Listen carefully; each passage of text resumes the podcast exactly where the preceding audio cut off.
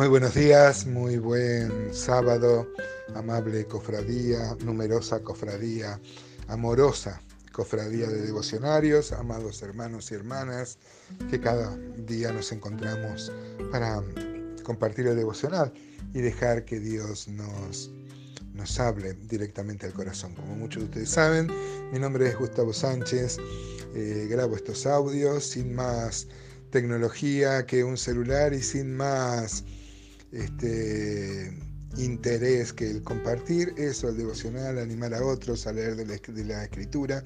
Y si alguien quiere seguir algún trato personal, mi teléfono es más 549 3415 491 089. Hoy tenemos por delante el Salmo 59 que formaba parte de este grupo de salmos, decíamos ayer, Mictam, así lo llama la escritura, que son las imprecaciones que hace David al verse perseguido. Vos hermano, vos hermana, ¿cómo reaccionás ante las acusaciones falsas? ¿Sos de los que se enojan, zapatean o son los que, como David, primero llevan su causa al Señor?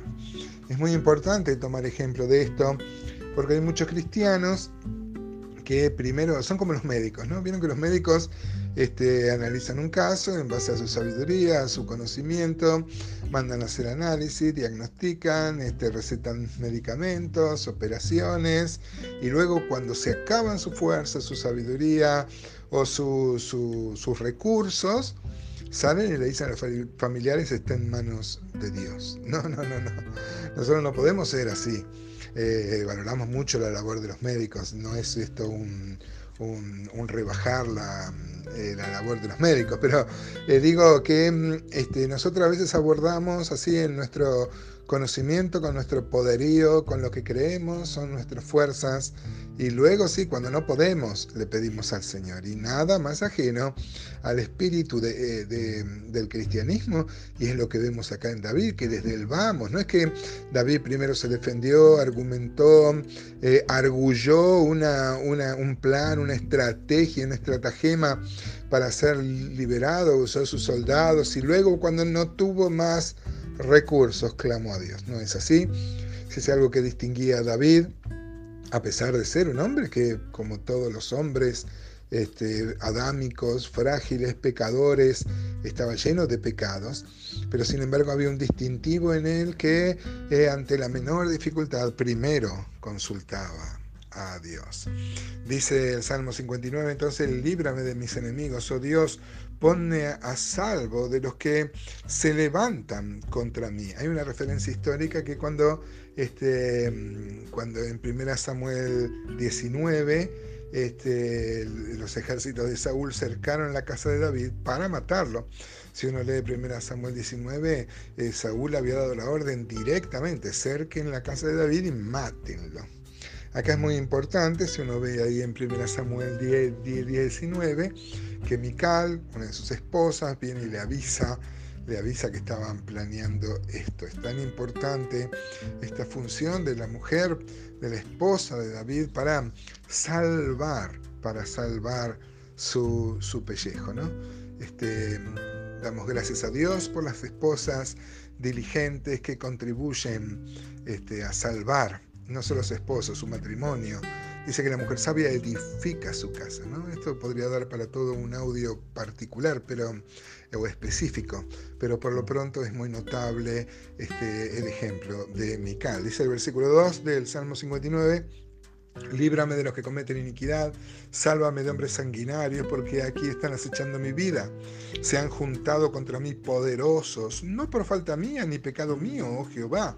Sin delito mío corren y se aperciben, despierta para venir a mi encuentro y mira, y tú, Jehová Dios de los ejércitos, Dios de Israel, despierta para castigar a todas las naciones. No tengas misericordia de todos los que se rebelan con iniquidad. Volverán a la tarde, ladrarán como perros, rodearán la ciudad. Y aquí proferirán con su boca, espadas hay en sus labios, porque dicen, ¿quién oye? Mire qué interesante. Primero, eh, David desde el vamos dice, ellos me están acusando, pero no hay pecado en mí. Esto es tan importante, hermanos. Cuando nos sucede algo, uno tiene que examinarse si no hubo pecado. Y si no hubo pecado, ninguna dificultad puede hacer quebrar nuestra paz, porque uno debe descansar. Entonces el Señor Jesús dijo que bienaventurados somos y dicen toda clase de mal contra nosotros, mintiendo. Claro, el apóstol Pedro le dice a los cristianos que mm, los acusan, los acusan de malhechores. Y bueno, pero así damos gloria a Dios, si es mentira. Ahora, este, mm, si es mentira, si no, no hay ninguna bienaventuranza en que no digan cualquier clase de mal contra nosotros mintiendo, ¿no? Ya hemos visto las, las imágenes como perros y como espadas en sus labios, ¿no? Proverbios 12, 18 dice que hay hombres cuyas palabras son como golpes de espada, más la lengua de los sabios es medicina. Eh, mire qué, qué, contraste, ¿no? Ustedes, eh, cada uno de nosotros, yo mismo, ¿cómo, ¿cómo es mi lengua? ¿Como azote de espada o como medicina? Podríamos pensar, ¿no? Este, dice el versículo 8, más tú, Jehová, te reirás de ellos, te burlarás de todas las naciones a causa del poder del enemigo, esperaré en ti, porque Dios es mi defensa, el Dios de mi misericordia irá delante de mí. Dios hará que vea en mis enemigos mi deseo. Mire qué seguridad que tenía David de que Dios iba a pelear por su causa. Él se sabía inocente, se reconoce inocente y delante de Dios busca la ayuda. Nosotros cómo reaccionamos, hermanos, ¿eh? ¿Cómo hacemos ante la dificultad, ante la persecución? Este, a veces hay algunos que se camaleonizan. Vieron el camaleón eh, tiene una particularidad que puede mimetizarse en donde está.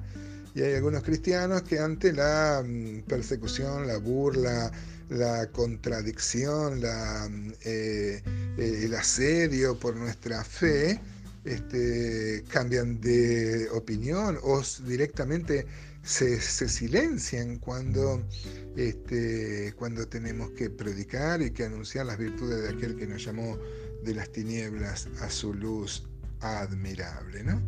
Este salmo acaba, en el versículo 16 dice, yo cantaré de tu poder, alabaré de mañana tu misericordia, porque has sido mi amparo y refugio en el día de la angustia. Fortaleza mía, a ti cantaré, porque eres, oh Dios, mi refugio, el Dios de misericordia. Este es un texto que debe estar subrayado en nuestra Biblia, hermano, porque anima la fe, fortalece la fe. Esto no es un convencimiento intelectual que uno tiene, sino descansar en esta palabra. Dios es Dios de misericordia. Dios es un Dios de poder que va a defender al justo. Hermanos, no es mentira lo que creemos, lo que la palabra de Dios dice, que Dios va a defender las causas justas. Él tiene sus tiempos, tiene su, mm, su proceder, pero uno si ama a Dios, todas las cosas les ayudan a bien. ¿No te parece un pensamiento que nos anima? A mí por lo menos me da muchas ganas de enfrentar el día y las dificultades confiando en el poder de Dios.